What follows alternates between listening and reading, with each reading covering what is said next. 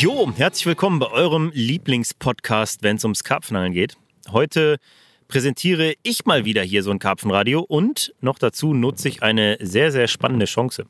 Eigentlich wollte ich hier nur zwei Jungs am Wasser besuchen, aber es hat sich spontan eine Möglichkeit ergeben, die ich schon immer mal nutzen wollte. Und zwar mit dem Max Middelhoff zusammen Karpfenradio aufzuzeichnen. Wir haben uns jetzt lange hin und her gestritten, ob wir jetzt ein einfach besser angeln oder ein Karpfenradio machen möchten. Eigentlich wollte ich mit Max mal über das Thema ähm, Faszination, Karpfenangeln in England und wie das auf den eigenen Angelstil abfärben kann, sprechen. Aber irgendwie ist uns dann aufgefallen, ähm, ja, keine Ahnung, da gibt es eigentlich doch so viel mehr, über das man quatschen kann. Da kann sich ein facettenreiches Gespräch entwickeln. Und ähm, bevor ich den Max hier gleich mal zu Wort kommen lasse, wir sitzen in seinem Zelt, aber wir sitzen hier nicht alleine. Es ist noch ein Dackel dabei ähm, und der Nico. der Nico Brucher, äh, ein guter Freund von mir und auch ein Freund von Max. Ähm, wir sitzen an einem, ja, auch meiner Hausgewässer und so ist das Ganze zustande gekommen. Der Max ist gerade zu Besuch, um hier sein, ja, ich denke mal, mittlerweile auch fast schon jährliches äh, Winter-Sit-In mit Nico zu fischen. Und ähm, das wird jetzt ein bisschen strange, weil Nico guckt die ganze Zeit zu und lauscht hier so rein. Vielleicht lassen wir den auch mal zu Wort kommen, weil ich glaube, Karpfenradio hat er bisher auch noch nicht mit mir gemacht.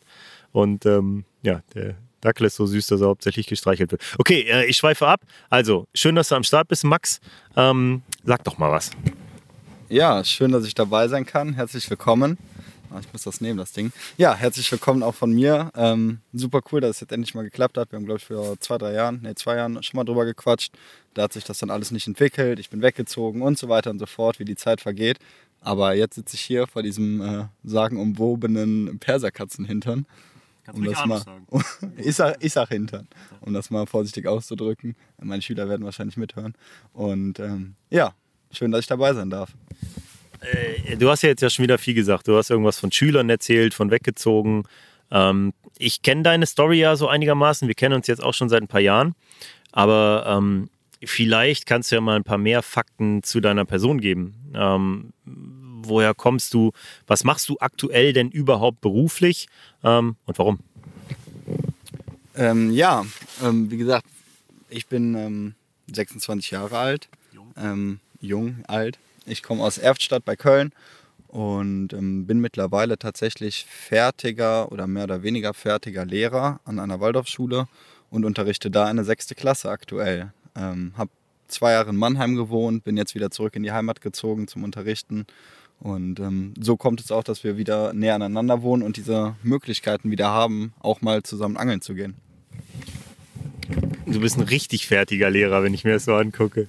Äh, Entschuldigung, nein, aber fertiger Lehrer hat mich natürlich getriggert. Meine Frau ist ja auch Lehrerin. Ich weiß, dass ihr auch teilweise richtig fertig seid. Also ihr kriegt, glaube ich, schon viel. Äh, der Lehrerberuf kriegt schon eine ganze Menge Kritik ab, aber es ist tatsächlich ein ernstzunehmender Beruf. Ich kann das äh, aus der Ferne beurteilen. Ist das an der Waldorfschule denn auch so? oder eher nicht? Du bist doch auch Waldorfschüler gewesen, oder nicht? Ja, genau. Ich war auch selber Waldorf-Schüler und das war auch der, der Hauptbeweggrund, eben auch Waldorf-Lehrer zu werden, um da halt tatsächlich auch meine eigene Schulzeit zu verarbeiten und irgendwie Dinge anders zu machen, ähm, die ich mir damals hätte gewünscht, dass sie anders gelaufen wären. Aber ja, auch wir bekommen natürlich im Moment, äh, haben viel Arbeit, nicht nur unser Unterrichtsmaterial, nicht nur unsere Unterrichtsinhalte, sondern eben halt auch, wie alle wissen, äh, Corona ist da und ähm, die ganzen bürokratischen Dinge, die da mit anfallen, die äh, zerren natürlich an den Nerven und ähm, nehmen einem natürlich auch so ein bisschen die Zeit zum Angeln weg. Und ich glaube, darum soll es doch hier primär gehen. das war ein Wink mit dem Zaunpfeil. Ich finde es aber doch interessant. Wie alt sind die Kids denn so, ähm, die du jetzt gerade in der Klasse hast? Ähm, ja, 12, 13 Jahre sowas um den Dreh. Und hast du Angler bei dir an der Schule? Sind da vielleicht sogar Karpfenangler am Start? Karpfenangler noch nicht, aber wir haben tatsächlich einige Kids in der Klasse, die angeln. Ähm, so das Around-Angeln, äh, ultraleicht, Barschangeln, sowas. Also ich habe auch tatsächlich eine Angel-AG ins Leben gerufen und ähm, doch, das Interesse ist definitiv da bei den Kids. Ja, ist doch geil zu hören. Die Sache mit der Angel AG, ähm, das wäre, glaube ich, auch so das Erste, was ich machen würde, wenn ich Lehrer wäre. Ich würde auf jeden Fall gucken, dass ich die Kids zum Angeln motiviere und möglichst viel rauskomme, viel Zeit. Jetzt ähm, sagst du so 12, 13 Jahre alt. Hm, ich habe meine ersten Angelerfahrungen zwar schon deutlich früher gemacht, aber es war auch so genau dieses Alter, so vielleicht auch eher noch ja, 13, 14, wo ich dann wirklich auch angefangen habe, mich da so hardcore-mäßig für zu interessieren und der totale Angelhead zu werden. Ähm, wie ist das bei dir gewesen? Wie hast du deinen Einstieg denn überhaupt ins Angeln gefunden und äh, wie alt warst du da? Ja, ich denke 12, 13 ist tatsächlich schon eher dann die Kinder, die auch irgendwie doch Vereinsbezug haben. Also ich habe das Angeln äh, mit fünf Jahren für mich entdeckt, auch ganz familienunabhängig. Einfach im Urlaub, dass ich da irgendwie ähm, Kids beim Angeln beobachten konnte und das super spannend fand. Und habe dann, ja, bin dann in den ortsansässigen Angelverein mit zehn gegangen, habe da angefangen zu angeln auf alles Mögliche. Viel Fiederangeln, viel ähm, Matchangeln. Und dann so mit ja, 12, 13 Jahren dann doch das Beuteangeln für mich entdeckt habe und angefangen habe, Karpfen zu angeln. Und dann mit dem Angelstein, ja, da war dann natürlich alles vorbei. Da war dann, äh, ja, da war dann nur noch Karpfenangeln im Kopf und äh, alle Ferien wurden benutzt. Und ähm, seitdem steht mein Fokus auf den Rüsselschwein. Ja, ist interessant. Du bist halt auch sehr, sehr früh entsprechend zum Karpfenangeln gekommen. Und das noch dazu, ähm, du hast eben gesagt, Erftstadt, da kommst du her, da hast du lange gelebt. Ähm, ich sag mal, in einer, was, was Karpfenangeln angeht, auch schon recht begünstigten Ecke. Ähm, das ist eine Frage, die ich eigentlich ganz gerne immer deutlich später in so einem Podcast-Format stelle. Aber ähm, ich weiß, ich beispielsweise bin ein paar Jahre lang in diese Region gefahren, um gezielt auf große Karpfen zu angeln. Ähm, wie wichtig ist dir das an dem Thema? Was hat für dich die Faszination ausgemacht? Ist es die Tatsache, dass du richtig große Fische fangen kannst oder warum Karpfenangeln? Das lässt sich gar nicht so pauschal beantworten. Also ich würde sagen, dass es bei mir losging, damals mit 12, 13 Jahren, einfach dieses Draußensein über mehrere Tage, was mich so extrem fasziniert hat. Also nicht, ähm, ja, ich fahre mit dem Boot raus, gehe eine Runde Spinnfischen oder setze mich einen Vormittag dahin und packe die Fiederroute aus, sondern dieses wirklich draußen leben. Das war definitiv mein Thema. Also wir haben mit 14 alle den Angelschein gemacht. Wir waren eine Gruppe aus drei, vier Jungs. Und das Erste, was wir in den Sommerferien gemacht haben, war 14 Tage am Stück angeln. Also durchgehend, nonstop. Ähm, und das war halt immer das, was mich am Karpfenangeln in, äh, in den jungen Jahren so extrem gehypt hat, dieses Draußensein in der Natur sein. Und ähm, ja, mittlerweile natürlich hat sich das so ein bisschen verschoben, verändert. Und klar, ich weiß natürlich auch, in welcher Region ich wohne, aber ich muss auch ganz ehrlich sagen, auch wenn ich gute Seen befische und befischt habe, war dieses Fischgewicht nie mein höchstes Ziel, sondern klar, ich wollte immer den größten Fisch des Sees fangen, gar keine Frage, ähm, bin ich ganz offen und ehrlich, aber dieses, ähm, ja, das Besondere. Jedes Gewässer hat so seine eigenen Facetten, jedes Gewässer ist besonders, jedes Gewässer hat seine eigenen Herangehensweisen, Herausforderungen. Und das war immer das, was mich so extrem gehypt hat am Karpfenangeln oder was mich auch immer noch hypt. Ja. Ähm, kann ich voll und ganz nachvollziehen. Ich kann auch dieses, diesen Vibe mega geil nachvollziehen, so wenn du die ersten, ja, die ersten Berührungspunkte mit dem Karpfenangeln hast und dieses Abenteuer draußen sein, so diese, diese, diese Möglichkeit, so krasse Abenteuer eigentlich hier bei uns in Deutschland ohne weit reisen zu müssen, erleben zu können. Ne? Du fährst an irgendein Gewässer, du baust da irgendwie dein Camp auf. Früher war das bei mir halt so ein, keine Ahnung, so ein Ovalschirm. Ich habe da auf so einer Gartenliege drunter gelegen und es war halt das Allergeilste. Nachts irgendwie so ein Rufen im Wald, irgendwelche Tiere, äh, Dunkelheit, ein Fisch, der, der platscht und so dieser Hype, wenn dann eine Bremse knackt. Wir hatten anfangs halt auch keine Bissanzeiger, das, das war ja noch, ich bin deutlich älter noch, ne? das war noch eine andere Zeit.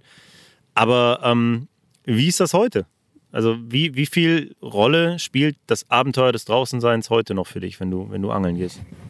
Mm, ja, das ist natürlich so eine Sache. Also mit der Gewohnheit, ja, da schleicht sich natürlich dann halt auch so eine, so eine ja, sagen wir mal, wie soll man das nennen, so eine, so, eine, so, eine, so eine Vertrautheit ein. Also das ist nicht mehr so dieses krasse Abenteuer, wie es damals war. Ich weiß noch genau, meine erste Nacht äh, alleine, ohne Erwachsene am See, mit einem riesen dicken Holzknüppel neben der Liege und so. Ne? Man hatte Angst, bei jedem Wildschweinknacken, bei jedem Geräusch war man wach. Das ist natürlich nicht mehr so. Also ich mache mittlerweile schon so jedes Jahr meine 60 bis 100 Nächte. Seitdem ich arbeite halt eher 60, davor eher 100, 120. Ähm, habe ja auch ein halbes Jahr Fulltime geangelt, wo wir vielleicht nochmal drauf zu sprechen kommen. Und äh, das Leben in der, in der, in der, im Wald, das ist für mich auf jeden Fall schon immer noch Hauptfaktor. Also mir geht es weniger um diesen Erholungsfaktor, sondern mehr um dieses wirklich draußen sein, ähm, mit den Elementen halt auch umgehen und ja, dann doch auch Fische fangen. Ne? Das ist schon so der Hauptfokus meiner Angelei. Ja. Ja, ich glaube, es gibt immer solche und solche Angler. Ne? viele sagen ja, die brauchen so den Ausgleich zum Alltag, so im Beruf und so. Ne? Und das ist was, was ich 100% nachvollziehen kann. Aber ähm, für mich ist das irgendwie mehr. Also ich habe das Gefühl, dass ich da halt komplett in Flow komme. Ne? Mhm. Und ähm, ich kann mir vorstellen, dass es bei dir ähnlich ist. Und dann kann man irgendwie gar nicht mehr so richtig beschreiben, warum man es eigentlich macht. Es gibt viel zu viele Dinge, die dafür sprechen. Ich weiß nur, dass es mir äußerst schlecht geht, wenn ich es mal lange nicht machen kann. Das ist ein Zustand, den ich nicht so gerne bei mir einkehren lasse. Aber was ich auch bei mir merke, ist, ähm, dass jetzt gerade so, seit ich, seit ich halt auch, ich habe Kinder und einen Sohn, der jetzt auch in einem Alter ist, wo den das Angeln natürlich auch mehr interessiert, ähm, dieser Bezug, den ich damals hatte, der geht bei dieser Erfolgsorientierung auch immer ein bisschen verloren. Weil je mehr du dich darauf fokussierst, Runs zu bekommen, desto effizienter wirst du. Und das ist ja eh bei mir so ein Thema. Alles äh, so reduziert wie möglich, kurze Einsätze, bestens vorbereitet. Dann geht es halt irgendwann nur noch um das eine. Und dann kommt das andere zu kurz. Und ähm, da muss ich echt sagen, da hat es mir sehr geholfen, auch wieder mit meinem Sohn angeln zu gehen und so das Familienevent daraus zu machen. Weil ähm, dann machst du halt wieder so Sachen. Du gehst halt. Äh, keine Ahnung, ich, was ich mit dem zum Beispiel mache, ich gehe abends, sobald es dunkel ist, mit dem auf eine Nachtwanderung mit der Kopflampe durch den Wald oder wir schnitzen einen Speer zusammen oder sowas. Ne? Und immer, wenn ich dann da mit ihm Karpfenangeln bin und so denke, ja, guck mal, jetzt ist hier schon wieder fünf Stunden nichts passiert beim Angeln, das turnt den doch voll ab, dann merke ich erstmal wieder, was für ein Blödsinn das eigentlich ist, den wir da machen und dass es ja auch eigentlich noch andere Möglichkeiten gäbe. Aber ja, das ähm, war jetzt viel am Rande. Ähm, mich würde interessieren, wie das sich dann so entwickelt hat bei dir. Also du hast den Einstieg zum Karpfenangeln gefunden, du hast die Faszination entwickelt. Ähm, wie ging es dann weiter? Was hat dazu geführt, dass du heute der Karpfenangler Max Widloff bist, der du bist? Ja, das ist natürlich eine interessante Frage. Ähm, und so ganz genau zu beschreiben ist das halt auch nicht. Also ich meine, ähm, man muss dazu sagen, ähm, viele der Jungs, mit denen ich halt damals angefangen habe zu angeln, haben leider über die Jahre dann den Drive verloren. Und dann ist natürlich das eine interessante Frage zu stellen, warum bei mir gerade nicht? Warum habe ich den Drive behalten? Oder warum haben wenige meiner Jungs den Drive behalten und einige nicht? Aber obwohl wir aus den gleichen Umfeldern, aus dem gleichen Motivationskreis kamen. Aber klar, die, äh, ja, die Geschichte ist dann halt so fortgelaufen, dass ich dann in frühem Alter den Jan Uller kennengelernt habe, einen sehr guten Freund von mir. Ähm, und der mich dann halt auch doch sehr ja, mentoriert hat sozusagen und einfach gezeigt hat, ähm, wie viel Facetten das Karpfenangeln noch hat, mir viel Techniken beigebracht hat, mich in, in andere Kreise mitgenommen hat und so weiter und so fort. Und dadurch bin ich halt dann auch in sehr jungen Jahren schon mit der Szene in Berührung gekommen und habe dadurch dann halt gleich einen, einen, ganz anderen Einstieg, glaube ich, in dieses, ähm, sagen wir mal, Karpfenangeln in der Öffentlichkeit oder Karpfenangeln in der Szene äh, erhalten oder die Möglichkeit gehabt. Und ähm, ja, habe dann immer weiterhin die Motivation gehabt, dann irgendwie Seenwechsel gehabt ähm, mit so 15, 16. Ähm, da dann voll mein eigenes Ding durchgezogen, super cooler See. Ähm, ja, und immer wieder die Gewässer gewechselt, neue Herausforderungen ähm, gesehen oder auch äh, angenommen und ähm, doch mich aber auch immer lange an, an, einzelnen Gewässern aufgehalten, um zu versuchen, diese halt hundertprozentig zu knacken. Vor allem coole Leute kennengelernt über die Jahre und das sind halt doch so die Dinge, die mich halt weiterhin immer motivieren, angeln zu gehen. Ähm, ja, also es ist nicht nur das, das Angeln an sich, sondern auch das Draußensein, die ganzen Leute drumherum. Ähm, ja, schwierig in Worte zu fassen. Ihr merkt gerade, mir fehlen selber so ein bisschen die Worte da, aber es ist, es ist einfach manchmal schwer zu, be zu beschreiben, warum es einen gerade so catcht. Ich glaube, was du damit meinst, ist, dass sich dadurch irgendwie auch so ein Lifestyle entwickelt hat, ja. ne? Ja, ich glaube, auch da ist wieder so ein Punkt. Viele sind da, die, ähm, die gehen halt angeln als Ausgleich vom Alltag und die müssen nicht unbedingt einen Freundeskreis haben oder einen Lifestyle haben, der sich ums Angeln dreht. Das Angeln findet halt zu festen Zeiten statt. Und ich glaube, du bist so ein Dude, bei dem findet das Angeln irgendwie immer statt, auch wenn du nicht angeln bist. Du hast immer einen Bezug dazu, du hast eine, du hast eine Clique ähm, rundherum. Eine Sache, die ich ganz spannend finde, ist, ähm, du hast den Jan Ulak angesprochen. An der Stelle schönen Gruß, Jan. Ähm, sehr cooler Dude und auch einer, der, ähm, der auch schon im Karpfenradio-Format war und auch äh, ja, eine, eigene, eine eigene Kolumne hat für Capzilla Plus beispielsweise, also auch mit Capzilla wirklich eng verbunden ist. Ähm, das das ist ja echt interessant, wenn man so sieht, das war jemand, der immer schon öffentlich war, oder zumindest nicht immer schon, aber ab einem gewissen Punkt in, in seinem Anglerdasein. Genau, war der, war der halt ein öffentlich agierender Angler mit einem Bezug zur Szene, mit Kontakten und so. Und wenn du ähm, mit so einem in Verbindung kommst, dann ist es für dich ja auch absolut natürlich und normal, ähm, ja, mit Szene, mit Öffentlichkeit irgendwie auch aufzuwachsen und irgendwie auch da ein Teil davon zu werden. Ne? Ähm, jetzt verbinde ich mit dem Jan und auch mit dir halt noch so ein paar andere Namen äh, wie so eine, ja, so weit, weit entfernte Clique von Leuten. Ähm, vielleicht kannst du mal aufzählen, wer da so alles irgendwie eine Rolle gespielt hat aus dieser Kölner Gang, sage ich mal. Und ähm, ja, würde mich auch mal interessieren, was die Leute heutzutage noch so machen.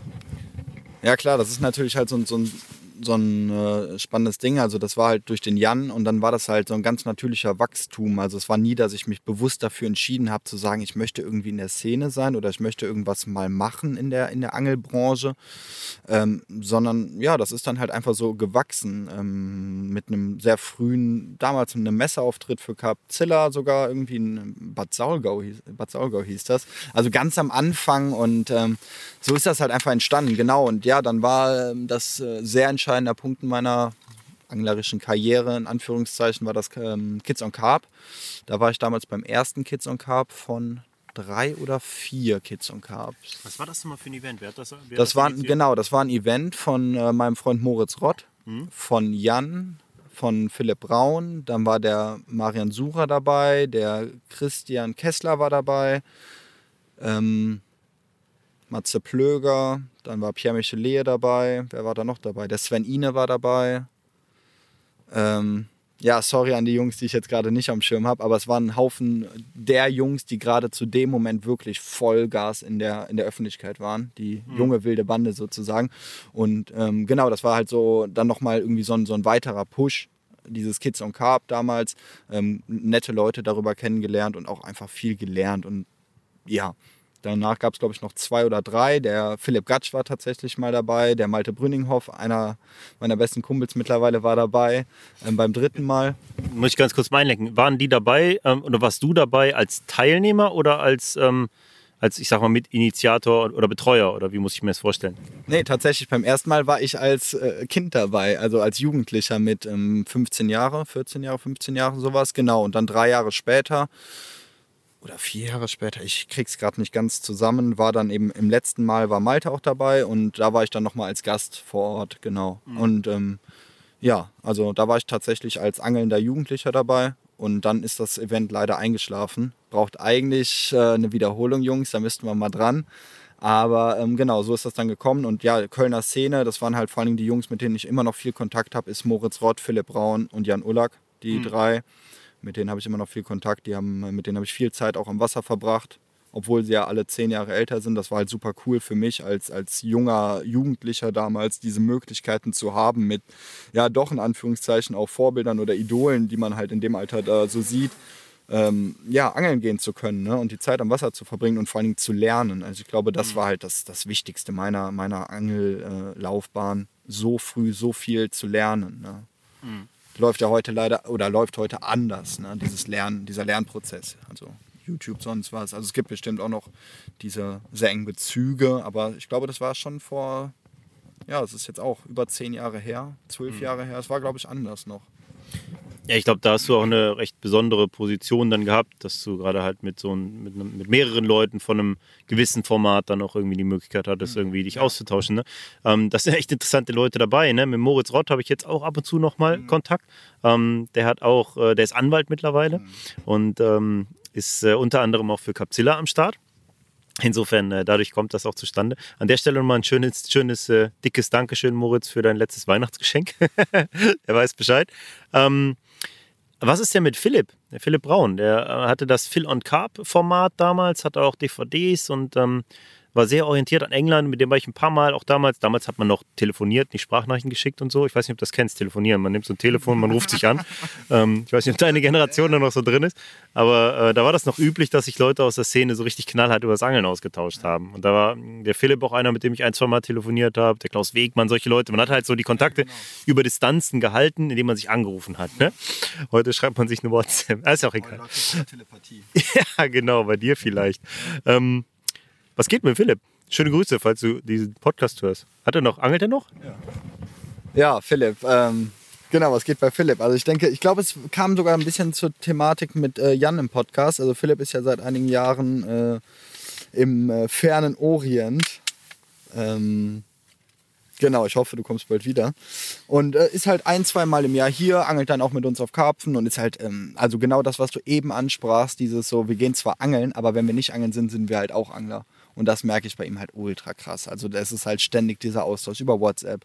Ähm, er hängt irgendwie gefühlt nur da und, und hat die englische Szene komplett studiert und ist halt so im Kino eigentlich und angelt halt null. Also sorry, Digga, aber du angelst halt wirklich wenig. Ein, zwei Mal im Jahr halt, ne? wie das halt eben so ist, wenn man halt weit, weit weg wohnt. Und ähm, ja, absolut drinne, drinne. Das ist es, was du eben sagtest. Ne? Wir sind halt angeln, auch wenn wir nicht angeln sind. Ne? Also, ja.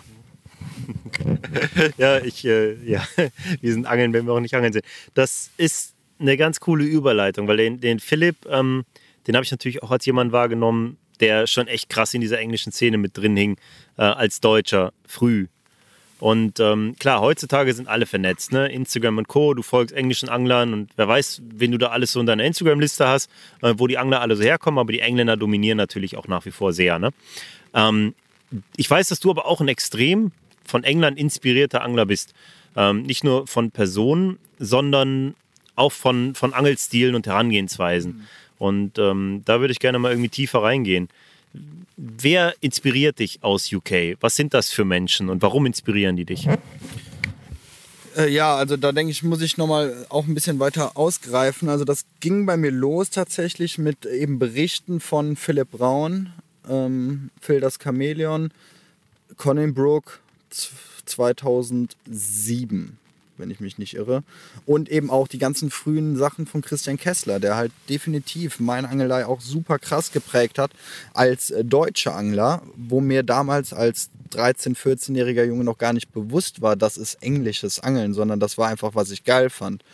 Und darüber, über diese Person habe ich halt diese, diesen Bezug gefunden zum englischen Angeln, um dann halt irgendwie zu merken, ey, das, was du total geil findest bei gerade diesen zwei Personen, kommt eigentlich aus England. Und dann habe ich halt angefangen zu stöbern, habe angefangen ähm, zu recherchieren. Und das war damals halt doch noch, ja doch, war Internet gab es, aber es war halt alles doch noch ein bisschen anders. Und äh, ja, habe dann schnell diese, diese, diesen, diese Faszination für dieses englische Angeln, diesen Umgang mit der Kreatur Karpfen, diesen Umgang mit dem Angeln, diese ja, dieses, diesen Zusammenhalt, dieses Sein am Wasser, ähm, die ganzen frühen Yately-Stories, Terry Hearn, also Wahnsinn, wenn du dann Zeilen liest, wie irgendwer fängt dann Mary oder ähm, also jetzt dann oder einen anderen großen Fisch, das bin sonst wen, also irgendwelche bekannten Fische.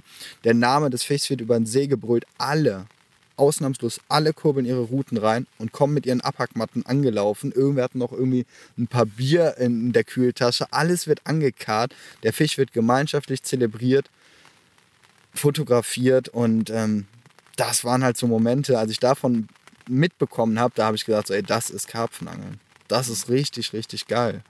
Das ist Faszination. Und ähm, ja, so ging das dann los bei mir, ne? dass ich dann angefangen habe, mich dafür äh, zu interessieren, auseinanderzusetzen, englische Bücher zu lesen. Also ich habe dann auch zeitweise nur noch englische Sachen gelesen, nur noch englische Sachen bei Instagram geguckt, bei YouTube geguckt. Mittlerweile gucke ich doch auch wieder ein paar deutsche Sachen, guck, äh, lese auch mal was Deutsches.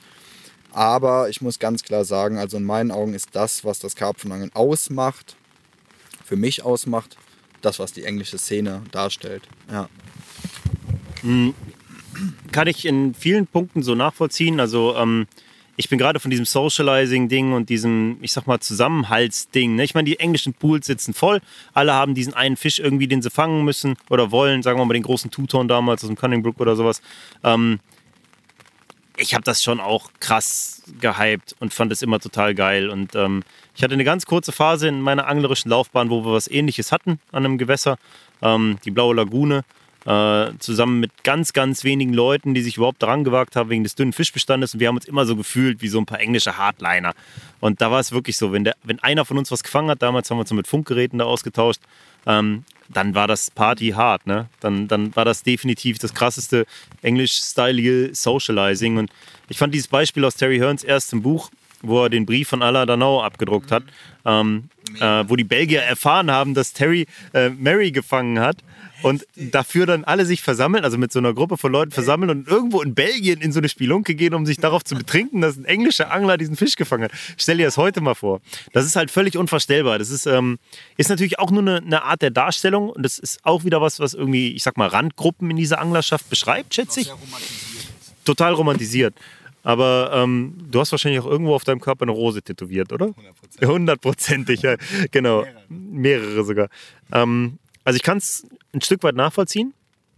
Ganz gut sogar. Du lebst diesen Style halt wirklich hart. Da möchte ich gleich nochmal auf das Sprechen kommen. Aber erstmal, ähm, wenn du ein paar Namen nennen müsstest, welche englischen Angler sind es, die du irgendwie echt feierst so für ihren Style? Ja, auch das ist natürlich eine schwierige Frage, ohne da irgendwen hinten unterzulassen. Also ganz voran. Die nicht, du kannst ja, ja, ja, ja, wahrscheinlich nicht. ganz voran, äh, ganz klar bei mir Terry Hearn, absolutes Idol. Ähm, absolutes Idol. Ähm, aber halt dann halt auch die jüngeren Generationen. Os Hones, Gas Fairham, ganz klar. Ähm, ja, Marcus Howard. Ähm, Elliot Gray macht geiles Zeug. Ich feiere halt auch total Daryl Peck, aber das ist halt Elliot Gray, Daryl Peck würde ich halt jetzt nochmal zur neuen englischen Generation zählen, nicht so zu den alten. Ähm, Dave Elliott, da sind schon ein paar dabei, ne? Diese ganze alte Yately-Garde, ähm, aber allen voran Storytelling. Ja, alles, was er rüberbringt. Terry Hearn, absolute Legende. Der Mann ist aber auch einfach ein Phänomen, oder? Also es ist schon es ist wirklich. Es gibt keinen zweiten, der auch nur annähernd dahin kommt irgendwo, ne? Also der lebt diese Passion wirklich mit jeder Bewegung seines Körpers irgendwie. Ich glaube, der holt nicht jeden ab, definitiv nicht.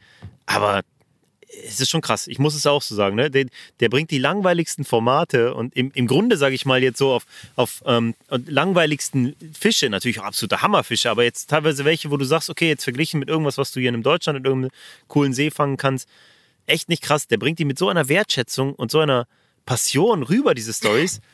Du bleibst halt kleben, wenn der Dude an seinem Kamin sitzt oder in seinem Kajütboot und denkst so, ey, geil, Mann. Dem könnte ich den ganzen Tag zuhören, oder? Ist schon krass. Definitiv ein absolutes Phänomen, der Typ. Das, das ist halt so dieses Thema. Also ich habe, ich glaube sogar von dir mal gehört, dass es tatsächlich äh, Menschen gibt in dieser Angelszene, die einen Terry Hearn nicht mehr kennen in dem jüngeren Segment. Und als ich das gehört habe, da sind mir tatsächlich ganz ehrlich äh, so ein bisschen die Fassaden runtergerutscht, weil äh, ja, also in meinen Augen, wie Paschi gerade schon sagte, dieses äh, Storytelling, also kein Mensch kann Geschichten erzählen wie Terry Hearn und jeder von euch, der jetzt noch nie ein Video von dem geguckt hat, guckt es euch mal an und zieht euch einfach rein, wie er erzählt, wie er einen Fisch drillt, wie er da in den Emotionen ist. Das ist Wahnsinn. Und ähm, klar, das ist äh, 100% eigenes Ding. Ne? Also äh, ganz klar. Also ich habe da Stories erzählt bekommen, ähm, wie er in Deutschland war und irgendwie durch die Kölner Bucht gefahren wurde zum Flughafen und einfach äh, auf, die, auf den Hinweis, dass links und rechts die krassesten Gewässer so unsere Ecke sind, einfach nur gesagt hat, ja, eure Scheißseen interessieren mich überhaupt nicht, so ich will zurück nach England. Also einfach auch irgendwie einen ja, ein Charakter, ne, so in seinem Ding. Also ich glaube, er hat das englische Angeln, so dieses auch, ja, man kann es schon fast patriotisch englisches Angeln in dem Falle nennen, absolut maßgeblich geprägt, ne. Ja, also äh, dieses, ich sag mal gerade dieser Patriotismus am englischen Angeln, das ist eine Sache, die mich schon hart annervt. Aber ähm, ich glaube, wenn du jetzt jemand bist, der Terry Hearn nicht kennt und du guckst dir von dem YouTube-Video an, dann kannst du wahrscheinlich diese Passion bei dem wirklich spüren. Aber ob der dich abholt, das ist so dahingestellt. Ich glaube, du musst halt echt auch dieses Buch und die damaligen Stories und so kennen und ähm, die Art und Weise, wie er letztlich positioniert wurde. Weil das ist so eine Sache an Terry, die ich immer cool fand, im Vergleich zu anderen oder vielen anderen Anglern, ähm, die das nicht beruflich gemacht haben. Ja. Der hat sich nie wirklich in den Vordergrund gedrängt. Er wurde eigentlich so positioniert, dass er irgendwann auf die Idee kam, jetzt fange ich mal an zu schreiben. Und der hat auch eine Sache, die auch Daryl Peck hat. Ähm, der schreibt, wie er spricht. Das heißt, äh, der erzählt seine Geschichte wirklich mega authentisch, sodass sie sich voll abholt. Genau. Und, ähm, und der hat auch halt einfach authentisch in sein erstes Buch reingeschrieben, dass er am Ende der Woche, wenn die ganzen Leute irgendwie den See verlassen haben, am Tor gestanden hat und die restlichen Teebeutel eingesammelt hat und das Essen, das übergeblieben ist, um irgendwie über die Runden zu kommen und als Fulltimer da weiter angeln zu können. Mehr oder weniger hat man als Postbote gearbeitet und irgendeinen Kack gemacht. Monate oder so. Ja, ja, aber einfach ewig. Und das ist so eine Sache, die hat mich schon hart geflasht. Auch die Tatsache, wenn ich mir überlege, der Typ angelt einen Monat, jede Nacht und fängt in dieser Zeit irgendwie zwei Karpfen, aber hat damit ein mega Resultat erzielt. Ja, Und ich dachte so, fuck, Alter, wenn ich mir überlege, ich setze diese Zeit hier ein. Aber ja, okay, also ähm, das, das, das kann ich definitiv nachvollziehen. Jetzt hast du gerade eben natürlich englisches Angeln definiert über, über Socializing, über ein paar einzelne Charaktere und so und vielleicht über ja, über dieses, dieses Miteinander. Mhm. Ähm, wie kann man englisches Angeln noch definieren? Was ist das vom, vom taktisch-technischen her für dich, ähm, wo du dich drin abgeholt fühlst?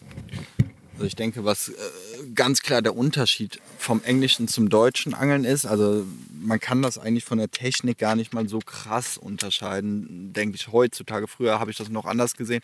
Was der Hauptunterschied ist, ist wirklich Angeldruck. Also ich glaube, was wir hier unter Angeldruck verstehen, ist halt ein Witz. Also wenn wir hier an einem See sitzen, sagen wir mal mit, ähm, mein Hausgewässer hat 40 Hektar und wir haben da 12, 13, 14 Angler, da ist jeder von uns 12, 13, 14 Anglern angenervt, dass der andere da ist. Und das ist ein Witz in England. Also die würden sich freuen, die würden sagen, oh, der See ist leer, heute geht's ab. Und das ist, glaube ich, so der Hauptunterschied. Und dadurch halt dieses sehr technische Angeln, also einfach anders als die Angeln, Bess, äh, anderes, anders als die anderen, so. Besser als die anderen. Ähm, irgendeinen, irgendeinen Kniff ausprobieren, den keiner gemacht hat.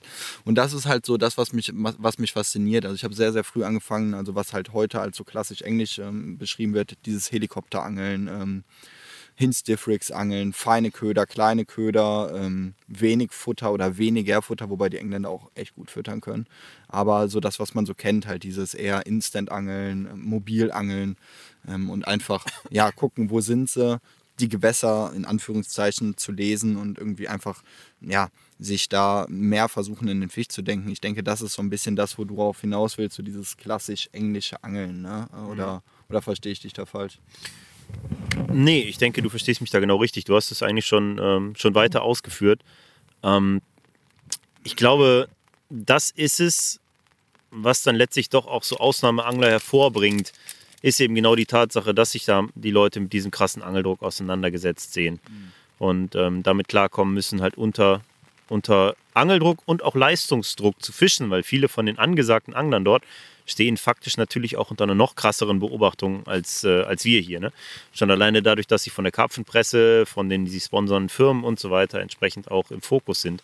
Ja. Und ähm, das ist so ein Punkt, was mich tatsächlich dann auch immer mal wieder in jüngster Vergangenheit regelmäßiger an kommerzielle Gewässer geführt hat. Mhm weil du dort halt eben auch wieder so eine Angeldruck-Vergleichssituation hast, in der du wieder anders vorgehen musst und wieder an dir arbeiten musst und aus der Komfortzone geholt mhm. werden musst. Ne?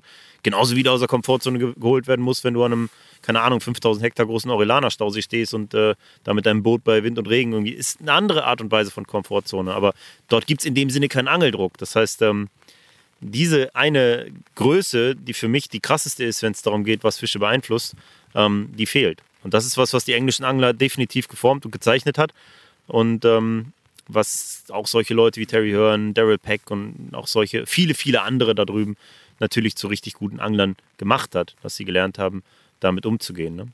Moment. Ja, ich denke, was man da halt einfach ähm, so als Beispiel mal heranführen kann, ist, dass eigentlich jeder der bekannten englischen Fische ungefähr ähnlich hart beangelt wird, wie Mary und Joe in Deutschland damals wurden. Also so das, was man da, die Jungs, die da geangelt haben oder die Jungs, die irgendwie sich damit auseinandergesetzt haben, diesen Angeldruck an einem See, ich weiß gerade gar nicht, wie groß das ist, ich war mal da gucken, 6 Hektar, 5 Hektar, irgendwie sowas in die Richtung, zwei Fische, Ausnahmefische absolut, der Angeldruck, 10, 15, 20 Angler da jede Nacht, das ist halt für alle großen bekannten englischen Fische festzusetzen. Das wird überall so sein. Das ist keine Ausnahme da. Und das ist, glaube ich, das, was wirklich Angeldruck bedeutet, ne, in dem Falle jetzt. Ja. Ja, was noch dazu kommt, ist natürlich, ähm, ich sag mal, dieses Riggy technische ähm, in der Herangehensweise irgendwie. Ne? Ich weiß noch, ähm, du warst, glaube ich, einer der ersten, die ich wahrgenommen habe als so ein reiner ähm, Helikopter-Rig-Angler mit so ultraleichten Bleien. Ne? Du sagst das immer wieder, wir hätten dich damals dafür ausgelacht, bei mir sind doch die Boilies schwerer als bei dir die Bleie.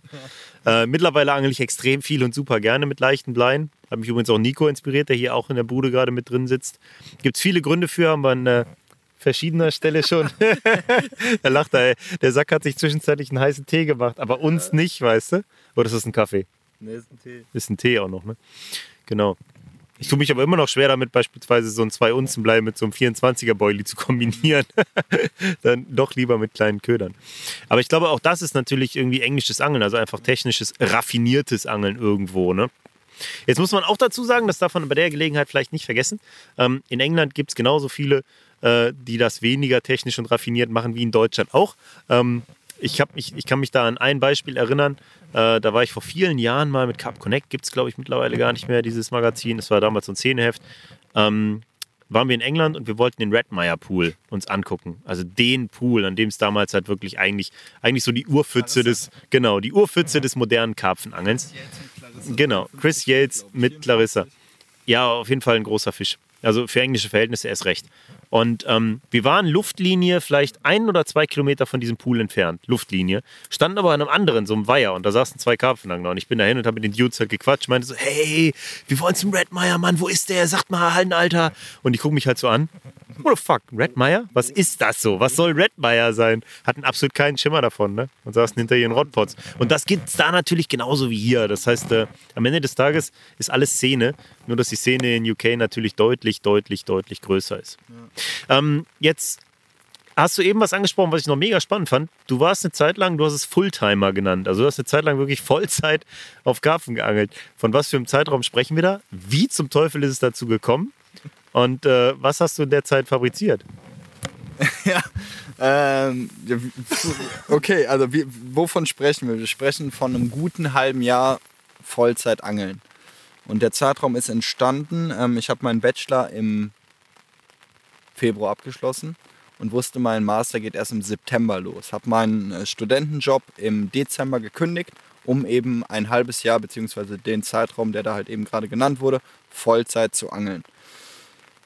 Das heißt, ich hatte keine Verpflichtungen, ich hatte Geld und ähm, ich hatte ein Gewässer. Das Gewässer, was alle, die vielleicht meine Angler so ein bisschen verfolgen, mitbekommen, wo ich seit sieben Jahren einem Fisch hinterher renne und habe ein halbes Jahr lang fünf bis sechs Nächte jede Woche geangelt. Nonstop. Ja. Ja, okay. Äh, deutsches Gewässer. Deutsches Baggersee, denke ich mal. Ja. Okay. Und ähm, Wow. Also äh, erste Frage in dem Zusammenhang, bist du die gesamte Zeit voll motiviert gewesen? 100 Prozent. Also es wurde von Woche zu Woche schlimmer.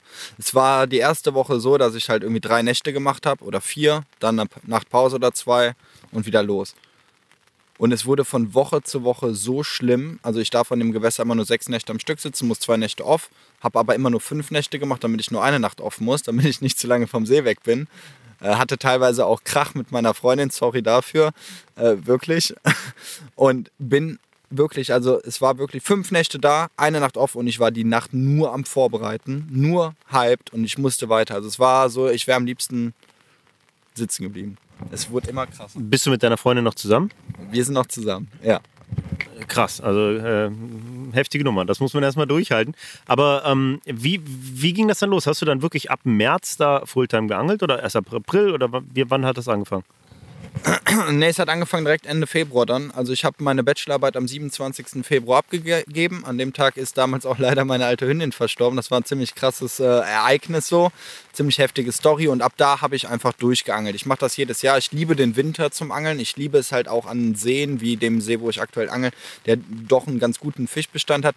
Aber da halt auf eben, ähm, ja, im Winter angelt man doch gefühlt wie an einem Lowstock-See und angelt einfach 20, 30, 40 Nächte für einen Biss.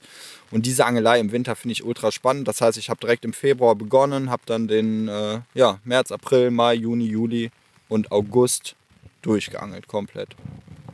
Wann hast du angefangen, Fische zu fangen? Äh, relativ schnell. In dem Jahr ging es los. Am 15. März hatte ich meinen ersten Fisch in dem Jahr. Nach, ähm, ja, was habe ich in dieses Jahr da geangelt? Davor ein paar Nächte. Ich glaube, es war die 21. oder 22. Nacht.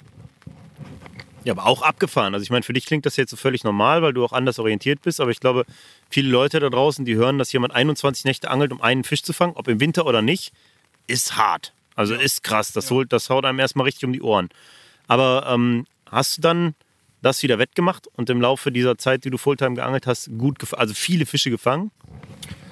Ähm, also ja, es lief auf jeden Fall nicht schlecht. Ich muss aber sagen, das Jahr davor lief sehr, sehr gut, was mich auch dazu bewegt hat, dieses halbe Jahr nur an diesem einen See zu angeln. Und äh, dadurch, dass ich halt eben so verkopft auf diesen einen Zielfisch geangelt habe, habe ich meiner Meinung nach rückblickend auch an einem Haufen Fische vorbeigeangelt. Ich habe das Jahr davor mit deutlich weniger Nächten deutlich besser gefangen. Also das heißt, ich habe mich sehr fixiert auf bestimmte Plätze, habe mich sehr fixiert auf bestimmte Taktiken. Und ähm, auch wenn ich die ganze Zeit Spaß am Angeln hatte, rückblickend hätte besser angeln können. Also das ist natürlich auch immer sehr, sehr äh, großer Bestandteil meiner Angelei, dann halt das auch zu reflektieren, weil ich da fabriziere. Ich meine, das ist ja mega interessant jetzt. Ne? Da ähm, würde ich vielleicht mal ein bisschen tiefer reingraben. Ähm, klar, du, wir können jetzt nicht genau sagen, was ist da jetzt gut, was ist da schlecht. Das kannst du nur selber beurteilen. Ähm, Aber du bist da wirklich die ganze Zeit mit einem Fisch im Kopf auch an die Sache rangegangen. Und den hast du bis heute aber noch nicht gefangen. Der lebt aber noch. Ja. Der lebt noch. Okay. Der wird schwerer und schwerer. Woran, woran glaubst du, hat das gelegen? Oh, das sind ja jetzt natürlich alles nur irgendwie meine Philosophien. Also ich bin mir sicher, dass ich den Fisch verloren habe 2018 am 3. Oktober, ähm, weil ich seinen Bruder in der Nacht gefangen habe und davor den äh, größten Fisch des Sees. Und die Fische werden sehr häufig, sehr, sehr häufig, äh, relativ kurz hintereinander gefangen. Es hat in der Nacht alles gepasst, Wetterbedingungen, Köder, Be- Beißverhalten, alles. Aber es sollte nicht sein. Ich habe ihn leider an der Wurzel verloren, den Fisch. Ähm, ja, warum macht man sowas? Ich weiß es nicht. Also, das ist halt. Ähm ja, ihr merkt, mir fehlen da halt auch so ein bisschen die Worte. Also, das ist halt sehr, sehr schwer zu beschreiben. Ich glaube, das kannst du mit zwei Worten beschreiben. Das ist ziemlich Max Middelhoff. Ja, Das macht halt nicht jeder. Das ist eine abgefahrene Nummer. Ähm, ich, ja, ich, ich kenne das. Bei mir ist es so, ich glaube, ich, hätte es, ich könnte es nicht durchziehen. Ich würde auf, auf, einem gewissen, auf einem gewissen Teil der Strecke würde ich dann irgendwie den Glauben an die Sache verlieren und müsste mich wieder irgendwo anders austoben. So. Ich kann mir aber auch vorstellen, wenn du jetzt sagst, okay, jetzt gebe ich dem Ganzen mal zwei Jahre Ruhe und dann gehe ich mal hin und du denkst überhaupt gar nicht mehr an den Fisch, dann liegt er da plötzlich, als wäre es total einfach. Ne? Ja. Das wäre auch wieder so ein ganz, ganz klassisches Phänomen. Ja, es ist ja, dieses, es ist ja dieses Phänomen. Also wie gesagt, ich angel da jetzt seit 2014 und habe den Fisch in meinem ersten Jahr gesehen und da gesagt, ach ja, den hätte ich gerne. Und aus diesem, ach ja, den hätte ich gerne, dann so, oh, der wäre schon cool. Und dann, ja, den möchte ich jetzt fangen. Und ja, also ich würde mal sagen, von diesen, äh, seit 2014 bis jetzt, in diesen ähm, sieben Jahren, ge wirklich gezielt drauf angel ich vier Jahre. Also wirklich so, dass ich halt Köder analysiert habe, Mundphasen, Stellen und so weiter und so fort. Aber klar, alle, die, oder ich kenne eigentlich keinen, der gesagt hat, Max macht das weiter, sondern alle haben gesagt, so drei Jahre und dann mach mal jetzt irgendwie, such dir mal einen anderen See, nimm mal ein bisschen Auszeit, der kommt schon irgendwie. Hab dann ja ein Jahr jetzt in Mannheim geangelt, ein gutes Jahr. Coole Seen beangelt, aber halt auch wieder so Dinger, 120 Hektar mit 100 Fischen so ungefähr. Also das ist schon auch mein Ding. Also ich werde auch so lange weiter angeln, bis ich diesen Fisch habe, weil das ist einfach mein Ehrgeiz. Also das ist, es geht mir gar nicht darum, den Ich muss, ich muss eine Zwischenfrage stellen. Interessiert es dich, was andere Leute über dich und dein Angeln denken? Nee, eigentlich nicht.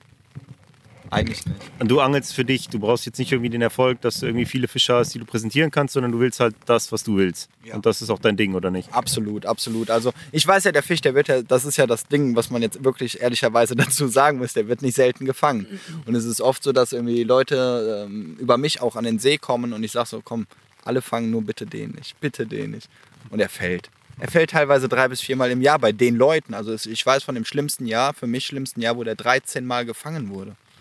13 Mal. Ah, das ist auch recht hart, aber das, das kann ich voll und ganz nachvollziehen. Ich habe auch normalerweise für die, die besonders häufig kommen, kein Händchen. Ja, der Holländer sagt ja, da steht der Name nicht drauf. Und das wird in dem Fall so sein, aber in meinen Augen gibt es das nicht. Also ich meine, mehr als analysieren kannst du ja nicht und dann musst du weitermachen. Wir machen das so. Du musst mir helfen, dass ich ein Ticket für diesen See bekomme. Dann fange ich den und dann schreibe ich mit Edding deinen Namen drauf.